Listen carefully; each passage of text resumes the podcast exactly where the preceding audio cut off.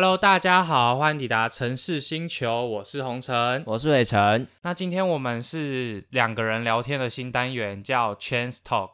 那我们在这个单元会做什么呢？我们就是来聊一些自己最近想讲的东西啊，因为平常都是访问来宾嘛，都没有自己可以讲话的时间。那这一集就是专门 for us。所以之后这个时间就会跟大家分享我们想跟大家分享的事情，有包含各种类型的主题啊、书籍或是时事延伸都有可能。台湾二零二零也发生很多事情嘛，然后在国际间也发生很多事情，对吧？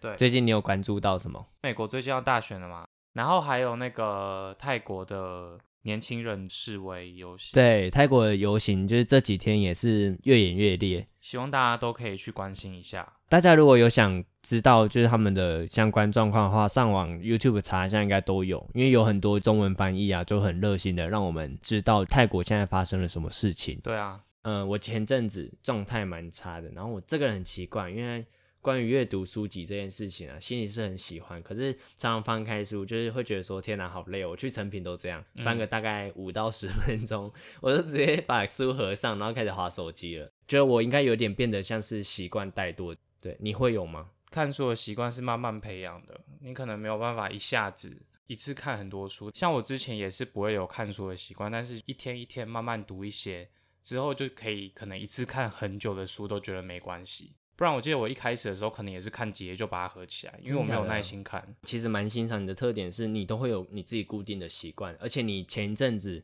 也蛮常跑去书店，就是没事就去书店看看书。对啊，因为现在做 podcast 剪辑，所以比较少时间可以去成品看书，不然其实我都会去成品看书。嗯哼，整个人就散发很有内涵的气息，谢谢但我没办法。那我要说的是，我前几天啊，突然就觉得很想很想读一本书，那本书讨论度很高，那本书叫做《原子习惯》，你有看过吗？诶，这也是我们之后读书会会读的书。读书会是用来聊天的吗？对，就是其实是可以交流一些知识啊。每周有分配导读，那导读就要负责准备那一周的内容，跟我们大家分享。然后就是分配段落，然后不用自己读完整本书，这样子是不是？其实每个人都要读完整本，只是说那一部分你导读了，你就要做 PPT，或是用你可以跟大家分享的形式跟大家分享。OK，了解。嗯，我想分享这本书的原因是因为，其实我没有看完啦，只有看大概五分之一的内容吧，花了两天的时间看，只有看五分之一。可是这其实就让我有很大的效果，因为我在边看的同时，我就会想说，嗯，我这应该要怎么把作者的观点去落实到我的生活，就有遵循的这本书，它讲的其实就是。复利效应，一点点的小习惯，每天都这样累积起来之后，其实你过了一年两年，它会变成一个好习惯啦。所以其实有很多的小习惯都是这样子去做成长的。前几天有看到一篇关于全球暖化议题的报道，近年来因为全球暖化，所以其实很多生态都受到了攻击，包括冰层融化、海平面上升、世界均温也有升高之类的。其实很多生态都受到了破坏。那我那一篇报道，其中讲的主角是珊瑚。那珊瑚人家都讲说，哦，你下水不要擦防晒乳啊，因为会造成珊瑚白化。对啊，那其实也有很大一个原因是因为全球暖化，这两个其实都可以并行，我们可以去做到。例如可能冷气少开，然后我们节约用电之类的。或是自己带环保杯去买饮料。对，我们不要造成环境的污染，即使只是改变一点点，那这就是我想要得到的效果。像我昨天看到路边就有一杯一整杯饮料杯的槟榔渣丢在地上，嗯，我心里就想说：天哪，到底为什么？你怎么有办法做出这种事情？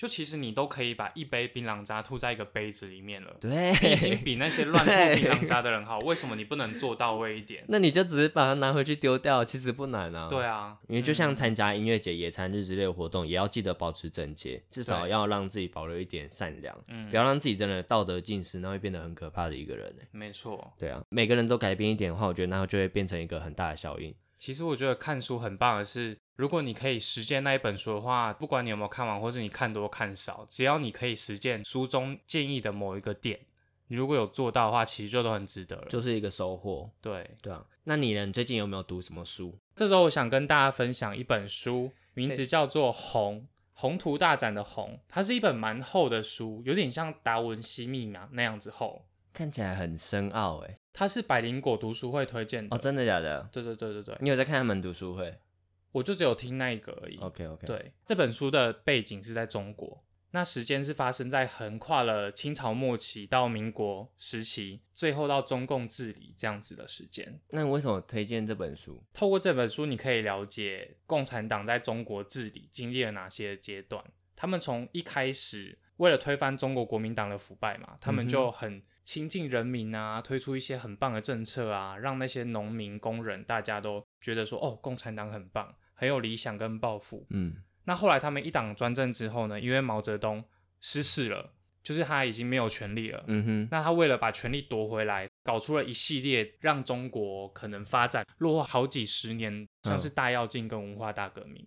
就是他故意故意弄出这些东西，想要夺回他的权势。对对对。那紧接着到了改革开放之后呢，作者她也到了英国，因为她嫁去英国了，这样子、就嗯哦作者是女生，作者是女生，然后她是叫红中国三代女人的故事。那作者本人就是最小的那一个女生，嗯那还有她的妈妈跟她的外婆，就是这样三代的故事。这样，那这三个时期呢，大家可以看到作者家中经历了高低起伏。像作者的爸爸跟妈妈，他们都是很忠贞不二的共产党员，位阶蛮高的。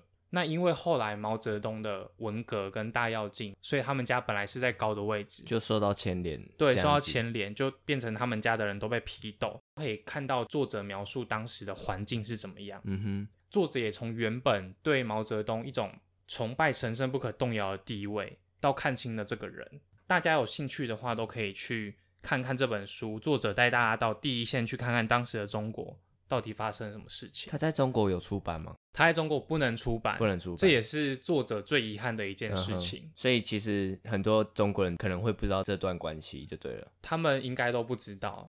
所以你最近就是忙到你只有读这本书哦，对啊，啊，蛮蛮可惜的欸其实我前阵子有看《疟子》，就是白先勇的《疟子》啊，它是台湾很早期的一本小说，作孽的孽嘛，哦对不对？对啊，《孽子》这本书就是台湾早期可，是它不是蛮久了吗？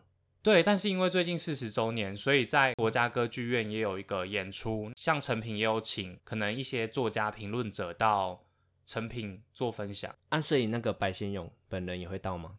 没有啦，白先勇本人很忙吧？可是我真的是不知道他最近的近况啦。嗯，那你可以打去问他一下。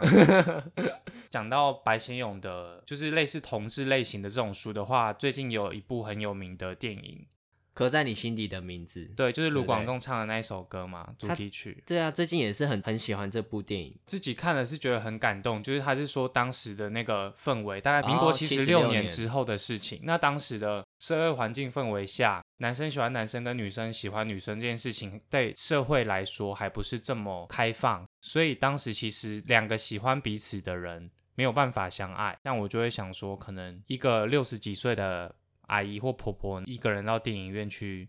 看那一部电影，然后潸然泪下的感觉，因为她可能年轻的时候也有发生过这件事情，嗯，那青春也都回不去了嘛，所以她可能也没办法再重来，就会告诉我说，我们要好好珍惜我们现在所拥有的这个环境。好啦，最近我最近其实就是一直在想说，我们主题到底要做些什么。可是我就是在做资料的时候，看到一个就蛮酷的东西。打喷嚏的时候，眼睛没办法张开，哎、对哎，你这样讲，我之前骑机车打喷嚏的时候，还真的是闭眼睛，我觉得很危险。常常骑车的时候，我就很想打喷嚏，可是我那时候又刚好都过红绿灯，我觉得这超危险，真的会有零点几秒是看不到路。我就很好奇，那个看到我打喷嚏的路人会不会觉得我脸很狰狞？嗯，因为我又一定要张着其中一只眼睛，即使是眯眯眼，我还是要看着路。可是我又没办法完全 张开眼睛，我觉得那个脸超丑。好啦，那接下来我想要分享时事的部分。大家最近都在关注美国大选嘛？是，呃，那美国大选在下个月当地时间就是十一月三号就要进行总统大选了。已经快到了欸。对啊，差不多在两周的时间。嗯，很有趣的是，伟成，你知道吗？就是美国总统大选不是像我们台湾一样是总统直选，它是采取间接选举的方式。什么叫间接选举？他们有一个方式叫做选举人制度。嗯，那整个美国总共有五百三十八张的选举人票，只要拿超过一半，也就是两百七十张的选举人票，就会成为下一届的美国总统。那什么是选举人票呢？选举人票就是依照全国参议员的席次而定。我们以加州选举为例好了，像加州他们有五十五位的参众议员，所以在这次的总统大选，他们就分配到五十五张的选举人票。那开票结果出来之后，假设如果拜登在加州选举赢的话，他就可以直接拿走这五十五张票，也就是说胜者全拿的概念。哦，是这样子，就是看那一个州他们投票的结果是谁，那那一个州的选票全部给那一个候选人。对，像是民主党，也就是拜登所处的政党，刚刚讲加州一定是民主党的铁票仓，也就是说美国西岸还有美国的东北部的那些州都是民主党的嗯，铁票区。那共和党，也就是川普所属政党的铁票区有哪些呢？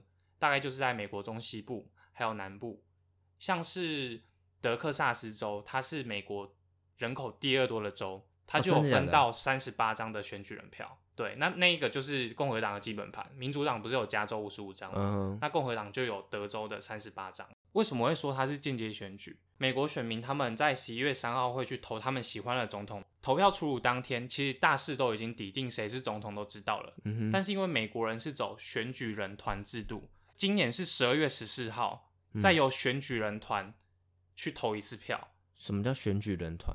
就是我们刚刚不是说，假设加州有五十五张选举人票吗？嗯哼，那他们就是等于说在感觉像演戏的概念，就十二月十四号那五十五个人就会依照当时的选哦举结果、再去投一次票。那五十五位是参众议员吗？他们不可以是参众议员，他们是美国总统大选的时期特别选出来的，他们可能是政党具有声望的人，为什么还要做这种事啊？